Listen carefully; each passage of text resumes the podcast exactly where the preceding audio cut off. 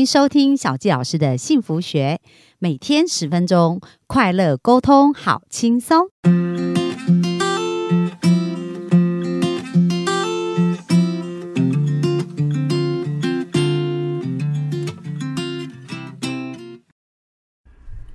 欢迎收听小纪老师的幸福学，很开心又在空中跟大家见面。本周呢，跟大家分享一个，就是如何在职场啊，在创业啊，在我们的工作上面可以发光发热，而且绝对成功的法则，叫做善用业力法则，创造富足人生。那这是当和尚遇到钻石的第二本著作。那作者是麦可罗区格西。那格西老师呢，他第一本书叫《当和尚遇到钻石》。就他分享他如何能够在创业十八年连续公司正成长，而且在纽约做了一个非常成功的珠宝生意。所以当和尚遇到钻石里面，就谈到他成功经营的方法。那这本呢业力法则，它其实帮助我们学习几个不同的法则，去帮助我们事业更加的成功。那他讲到业管法则呢，我们昨天是不是有谈到，就是说，诶，如果事情行不通，就不要继续做，这是第一个法则。那今天来分享的是业管法则二，就是要找出根本原因哦。就是说很多事情呢，其实它都是有因果法则的。那真正的原因呢，不是只看表象哦。比如说，如果我们一台车子无法发动，那我们钥匙插进去这个钥匙孔，然后转动，车子却无法发动，不是换一把钥匙的问题哦，而是呢，我们要去找出到底是什么原因导致车子无法发动，可能是引擎的问题呀，可能是电池的问题呀，或者是火星塞。那这需要去检查真正。真正的原因，它不是跟钥匙有关哦。虽然看起来钥匙跟这个车子有没有发动是直接关系，为什么？因为你钥匙插进去，你转动它没有动嘛。可是真正的原因却不是因为钥匙。那在我们的生命当中，我们经常在努力的方向就是像这样子。就是呢，我们发现这个钥匙插进去，它没有办法动，我们就一直在钥匙上面去下功夫，而不是去找出它真正导致于这个汽车不发动的一个原因。所以，看似真实呢，跟确实真实是完全不同的两件事哦。所以，我们要往下去寻找，也就是我们经常说的冰山底下真正影响它的原因是什么。那这边也讲到，其实如果我们想要确实成功的话，那成功呢是如何运作？就像这个业力到底是如何运作的呢？假设比如说我们要卖十万份的产品，假设我们现在有一个业绩需要去达成，然后需要有十万十万份的销售，那看起来呢，为了导致这个十万份的销售，你可能需要有电话啊，对不对？然后电话。打给客户啊，类似这样，或者像现在用 marketing 啊，用行销的方式啊，那这其实就是所谓的看似真实，它就很像那把钥匙。你以为它是直接的关联，觉得以为说，哎，我这东西如果要卖得好，我可能广告就要下的对，行销就要下的对哦。但是其实真正影响你做这件事情的成果跟效果，其实是在底下，就是所谓的业力。那业力到底是什么呢？业力的逻辑跟概念就是很像种子。我们常常讲种瓜得瓜，种豆得豆。所以如果你想要得到这样的结果，你需要有相对应的种子。比如说，你如果想要这个事件，就是这一些事情成交的很好，那真正影响你是否能够成交好的，不是你的销售演讲技巧或者是呃你多会讲。还是你多会行销？其实真正关键影响的因子，是你有没有这种成交的种子。那不信的话，大家来看，为什么同样讲一样的台词，同样用一样的行销手法，但是有的人卖的很好，有的人却卖的不好？那其实呢，也会跟这个人他内在底层逻辑，他的一个成交信念跟种子哦有所影响。所以这就是。我们的第二个业管法则，我们要真正了解真正源头的问题，不在于我们用了什么样的方法，而在于我们有没有对应的种子，让这件事情可以开花结果。好，所以这就是第二个，你要找出根本的原因，而这个原因呢，就是种子的概念。那第三条业管法则是什么呢？就是你要认出你的业力事业伙伴，因为我们刚刚讲要有种种子才能开花结果嘛。那到底要怎么种下种子呢？那书中有特别提到回音的效应哦，他讲到说如何让业力事业在你身上。发挥效用呢？那业力指的就是我们做的事情呢，我们所说所做，甚至所想，而我们呢为其他人做的事情，才能够从别人身上把这个业力弹回来。意思就是，如果人要种下种子的话，是无法种在自己身上的。这个种子呢，一定要种在别人身上。那当我们看到我们做的行为在别人身上产生结果的时候，它就会变成一个果实，就是它就会变成一个我们种下了一个种子，我们就拥有这样子的一个准备开花结果的种子哦。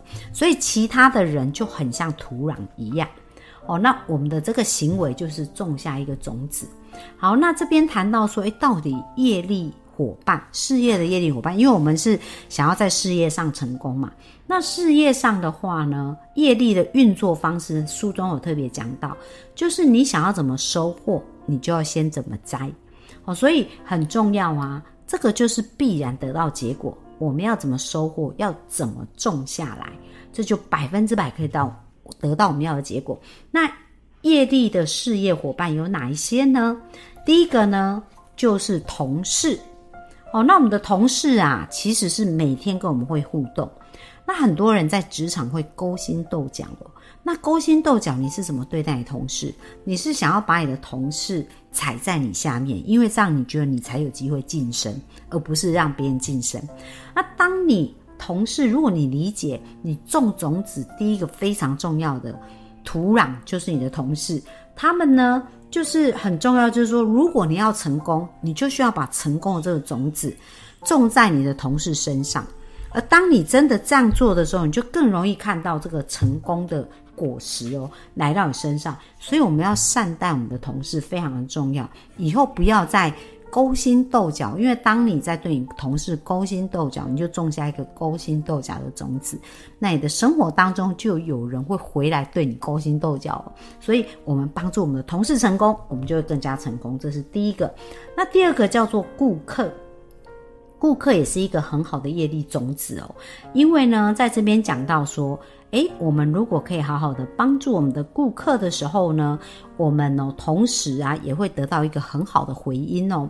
那第三个业力的种子叫做供应商哦，这个供应商也是一个很好我们可以种种子的地方。那第四个最很棒的一个种子叫做世界哦，就是有几层嘛，第一个是离我们最近的同事，第二个就是我们的顾客，第三个是供应商。第四个是世界，就是我们帮助这个世界，这个世界也会回来帮助我们。那书中有讲到一个真人真事，如何去善用这样子的一个业力种子啊，去得到它的结果。那这个真人真事的名字叫胡方远，他本身在加拿大的一个帝国商银合作。然后呢，他是怎么运用这四种事业的一个业力伙伴呢？第一个就是他对他的同事，他说一开始呢，他把同事视为。业力的事业伙伴，就是他们呃银行的一个公司文化。那他记得他第一次参加会议的时候，坐在会议室里面，那这个加地商银就是加拿大的帝国商银呢，有一个很资深的高层职员，哦，叫做高霍坦高霍克先生。然后他就忙进忙出的，那雪白的头发梳的很有品味的他，那以前呢，他曾经是投资银行的业务主任，那他就是这个胡先生的上司的上司的上司哦，因此呢，他跟他跟这个上司的上司上司共处一室，这个胡方远他有一点紧张啦，然后他也觉得很奇怪，为什么这一个高层的人这样一直忙进忙出？后来呢，当这一个高霍克先生来到这个胡方圆的旁边，他问他说：“你想喝什么饮料？我来帮你拿。”哇，这句话就是一个最重要的秘密武器，因为我们刚刚讲是不是要对同事种好的业力种子？那这个高层主管他做一个很好的示范，他先服务了同事，不会因为同事的职等比他低，他反而愿意服务他。那这件事就让这个高先生开始理解，他也要传承这样的文化，善待他下面的人哦，善待他旁旁边的人。所以呢，有一次他的一个下面的下属啊。就是有一个工作投资组合要设计，然后结果呢要加超时加班，那他大大可以一走了之啊，因为他是主管嘛。